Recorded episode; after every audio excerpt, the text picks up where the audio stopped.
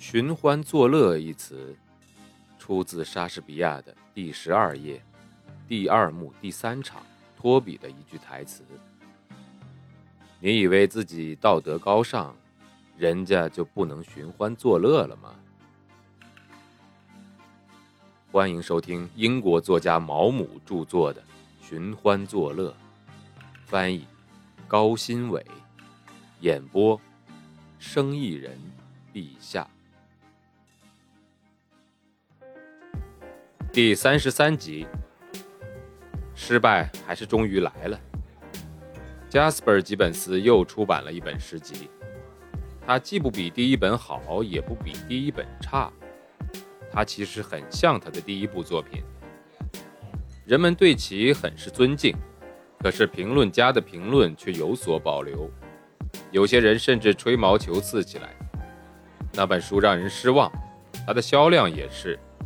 而不幸的是，，Jasper ·吉本斯开始习惯性的饮酒。他从来没有习惯于手里有很多钱，也不习惯于被邀请参加那些奢华的娱乐活动。也许是他想念他那平凡普通的小妻子了吧。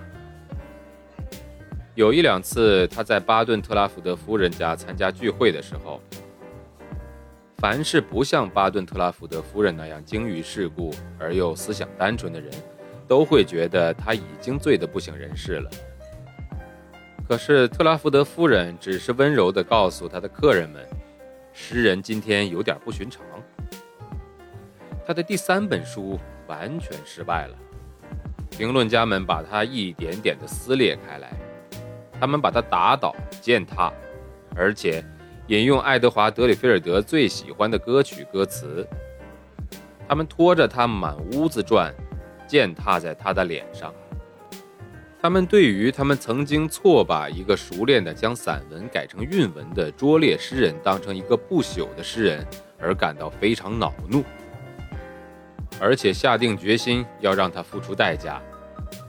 接着，，Jasper 吉本斯在皮卡迪里因为醉酒和扰乱治安而被捕，巴顿特拉福德夫人不得不在深夜去瓦因街把他保释出来。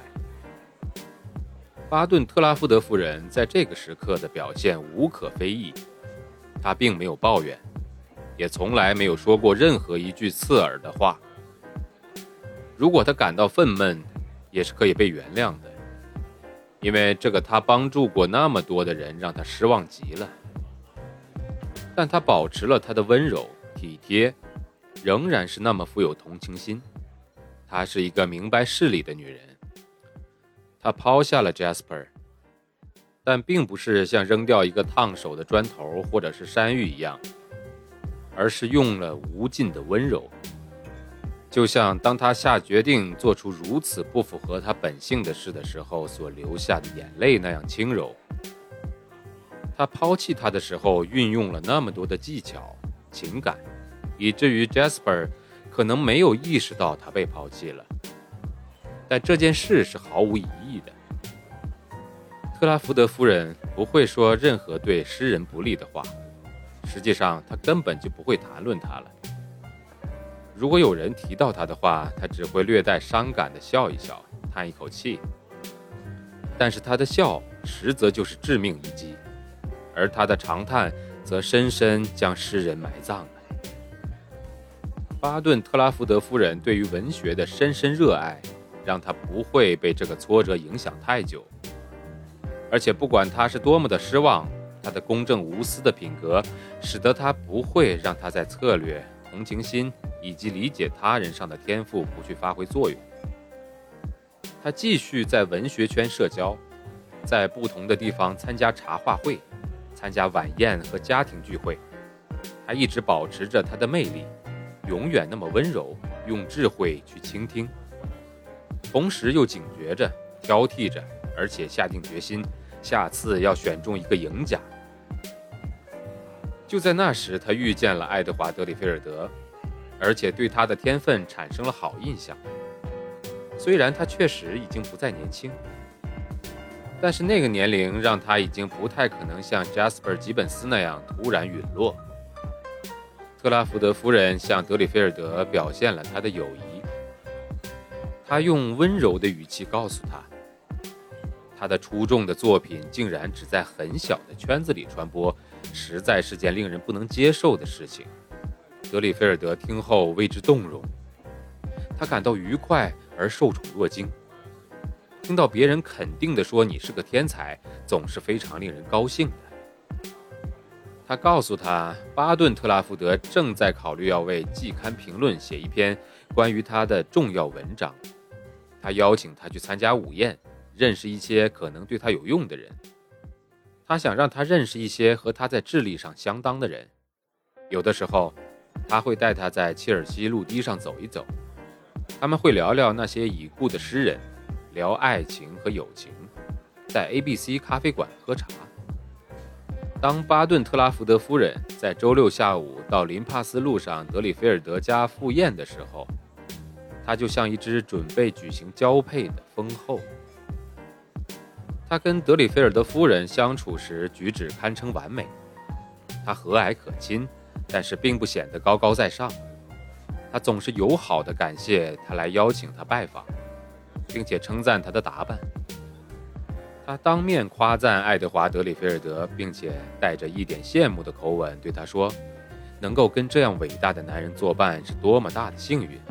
那也只是出于纯粹的好意，而不是因为他知道，对于一位作家的妻子来说，没有什么比另外一个女人在她面前夸赞她丈夫更让她感到恼怒的了。”他会跟德里菲尔德夫人聊一些他本来不会感兴趣的简单的事情，比如说做饭、佣人，或者是德里菲尔德的健康，以及他跟他在一起需要如何细心等等。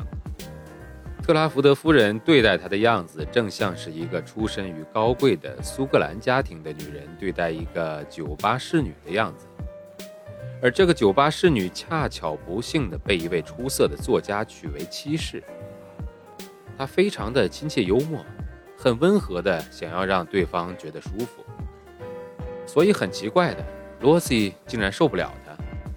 实际上，巴顿特拉福德夫人是我知道的罗西唯一不喜欢的人。在那个年代，即使是酒吧侍女也不喜欢用“婊子”或者是“该死的”这种词。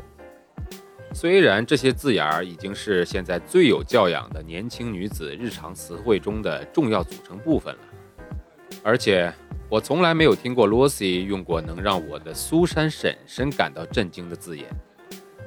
每当有人讲一个猥琐的故事，他都会脸红到脖子根儿。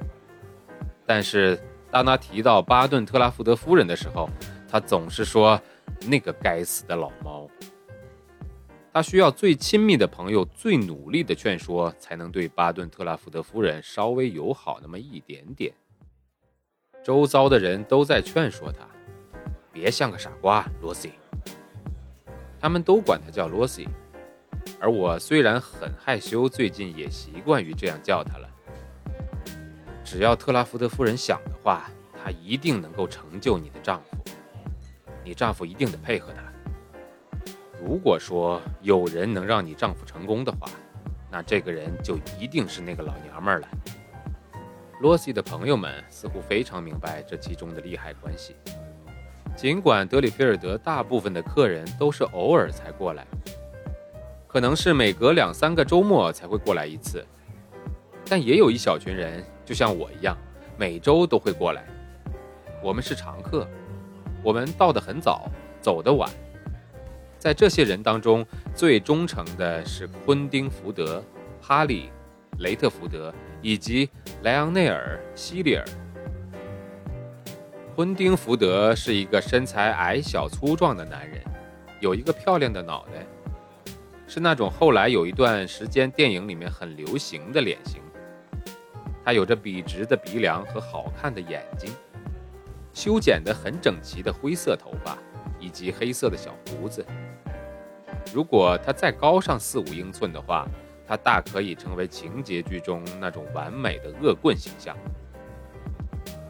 他被认为有良好的社会关系，也很富裕。他唯一的职业就是修习艺术。他参加所有的首场演出和私人展览。他有着业余人士对艺术的苛求。对于同代人的作品抱有一种礼貌但是彻底的蔑视。我发现他参加德里菲尔德的聚会，并不是因为爱德华是个天才，而是因为罗西很漂亮。现在回头看来，我不禁感到十分惊讶。那么明显的事情，我还需要别人道破才能发现。当我最开始认识罗西的时候，我从来没有问过自己她是漂亮还是相貌平平。而当我五年之后再见到她的时候，我才第一次发现她是那么的美丽。我感到被吸引，但是没有费力思考这件事情。我把它当作是一种自然规律，就像是北海或者是泰肯伯里大教堂塔楼的落日一样。当人们谈起罗西的美貌时，我感到十分震惊；而当他们向爱德华恭维她的样貌的时候，他的眼神会在罗西身上停留一阵，我的眼神也会跟过去。莱昂内尔·希利尔是个画家，他请罗西让他画一张罗西的画像。当他说起他所想象的画中的样子，以及他眼中罗西的样子的时候，我只能傻傻地听着，我感到疑惑和混沌。而哈利·雷特福德认识当时最流行的摄影师，他谈好了特殊条件，带着罗西去照相。一两周之后，样片出来了，我们都去看了。我从来都没见过罗西穿晚礼服，她穿着一件白缎长裙，有着长长的裙裾、宽宽的袖摆，胸口剪裁的很低，她的头发比平时打理的更精心了。她看起来跟我那个在罗伊巷第一次见到的年轻女人很不一样。她那时戴着硬草帽，穿着硬挺的条纹衬衫。但是莱昂内尔·希利尔不耐烦地把照片扔到了一边。本章节演播完了，感谢您的收听，欢迎订阅。